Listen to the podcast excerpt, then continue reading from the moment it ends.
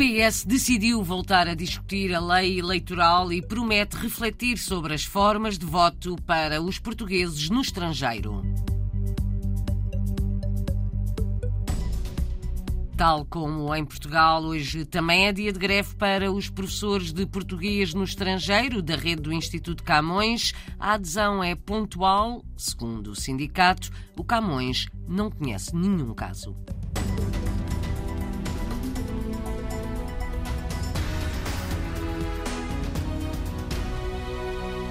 Voto dos portugueses no estrangeiro é uma das grandes questões no grupo de trabalho sobre a lei eleitoral que o PS decidiu reativar. O deputado socialista Pedro Delgado Alves explica que o objetivo é harmonizar a legislação para que as regras sejam comuns em diferentes eleições presidenciais, legislativas ou europeias. O voto em mobilidade é uma preocupação tal como o voto dos portugueses no estrangeiro. Há várias questões a refletir, diz Pedro Delgado Alves. Um dos aspectos mais urgentes é aquele que respeita à participação dos cidadãos e eleitores residentes no estrangeiro. Continua a ser necessário ou não a junção da cópia do cartão de cidadão? É ou não o modelo do voto uh, postal aquilo que se deve privilegiar, ou será o voto presencial desdobrando os locais de votação, ou até uh, recorrendo com maior intensidade ao voto em mobilidade. Portanto, há muitas destas questões que são políticas, mas diria que 90% do trabalho deste grupo de trabalho será vocacionado para uh, finalmente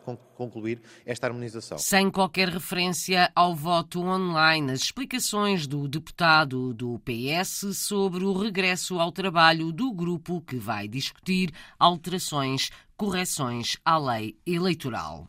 Tal como em Portugal, esta segunda-feira também é dia de greve para os professores de português no estrangeiro da rede do Instituto Camões, que não sabe de nenhum caso de adesão à greve, conforme apurou a RDP Internacional. A adesão é pontual, reconhece Teresa Soares, do Sindicato dos Professores das Comunidades Lusíadas. Haverá hoje alunos que não têm aulas português por causa da greve. Eh, no momento é difícil precisar números, porque números em total porque alguns colegas já me informaram que vão fazer greve, mas uh, outros informarão ao longo do dia, porque aqui uh, só podemos ter realmente, e é sempre o que acontece, adesão pontual. Nesta greve, os professores da França não uh, participaram por questão da interrupção letiva.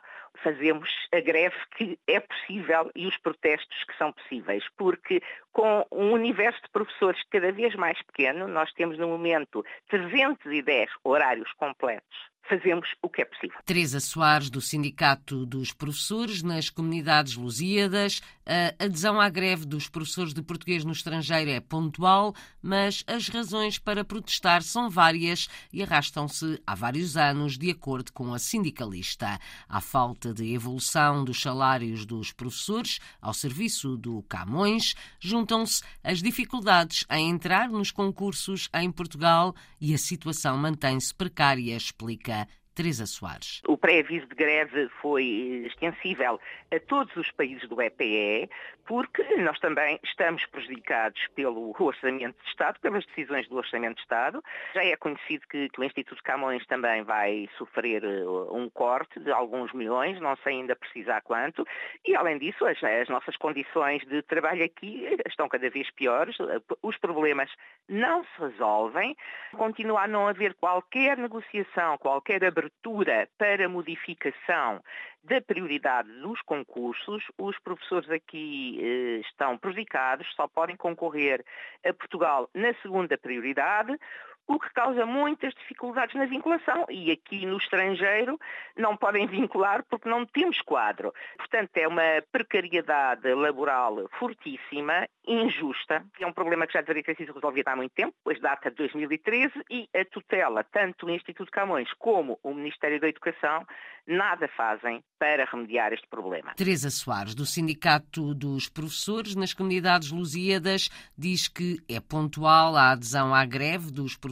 de português no estrangeiro, Não é nenhuma, de acordo com a informação que o Instituto Camões tem, conforme apurou a RDP internacional. Ao contrário do que afirma o Sindicato dos Professores nas Comunidades, o Governo anuncia o reforço de verbas para o ensino de português no estrangeiro. No debate na especialidade do Orçamento de Estado para o próximo ano, o Secretário de Estado das Comunidades, Paulo Cafofo, anunciou anteontem 23 milhões de euros para o ensino de português no estrangeiro. Este ano o Governo investe 23 milhões de euros na rede APE. Eh, Se somarmos a questão do ensino universitário e dos leitorados, ascende a 29 milhões de euros.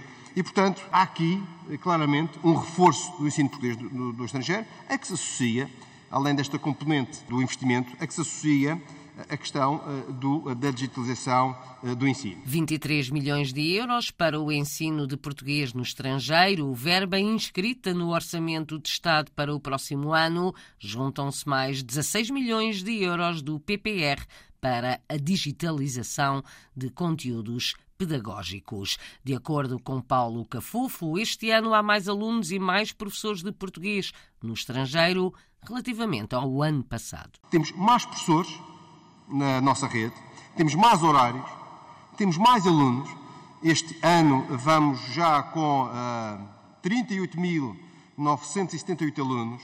Estamos a falar de quase 1.800 alunos mais do que no ano transato. O secretário de Estado das Comunidades, anteontem no Parlamento, no debate na especialidade do Orçamento de Estado para o próximo ano. Em França sai a coordenadora do ensino de português da rede Camões. De acordo com o Luz ao Jornal, Adelaide Cristóvão terminou a sua missão anteontem e vai reformar-se. Informação confirmada à RDP Internacional pelo Instituto Camões. Tinha sido reconduzida há pouco mais de um ano, mas agora deixa a coordenação do ensino português em França, onde são pouco mais de 100 os professores. De acordo com o Luz ao Jornal, Adelaide Cristóvão inicia uma nova fase na sua vida na situação de aposentada, numa altura em que conta com 68 anos de idade. Por enquanto, não se sabe quem lhe vai suceder. Voltando ao Orçamento de Estado para o próximo ano do Ministério dos Negócios Estrangeiros, no debate na especialidade anteontem, o ministro João Gomes Cravinho prometeu mais e melhores serviços consulares, com a entrada de mais funcionários e também com o arranque do consulado virtual no próximo ano. Estamos a trabalhar no consulado virtual, que permitirá aos nossos concidadãos nas comunidades acederem a muitos serviços consulares através de aplicações eletrónicas. Muitos dos serviços que hoje obrigam a deslocações em pessoa passarão a ser acessíveis através do telemóvel, da mesma forma que hoje temos poucas necessidades de nos deslocarmos pessoalmente aos bancos. Para isso, haverá em 2023 um investimento de 19,5 milhões de euros através do PRR. Sabemos bem, no entanto, que nem todos os nossos concidadãos pelo mundo fora têm facilidade de acesso aos serviços digitais.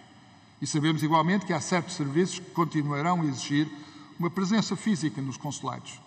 Nesse sentido, as outras duas linhas de ação reforçam a nossa capacidade consular local. Portanto, passa por aumentar o número de funcionários neste setor. Nós terminaremos o ano de 2023 com mais 249 efetivos do que no final de 2022, sendo a grande maioria deste aumento, nomeadamente 222 efetivos, para os serviços periféricos externos, muito em particular para os consulados. Mais funcionários para os postos consulares e mais digitalização dos serviços. Anúncios do Ministro dos Negócios Estrangeiros no Parlamento anteontem, no debate do Orçamento de Estado na especialidade. Na mesma ocasião, o Governo garantiu segurança na atribuição de vistos quando o processo é assegurado por empresas externas. A decisão final é dos consulados, explicou aos deputados o secretário de Estado das Comunidades, Paulo Cafofo. A soberania eh, do Estado está assegurada e também eh, a questão eh, dos dados e da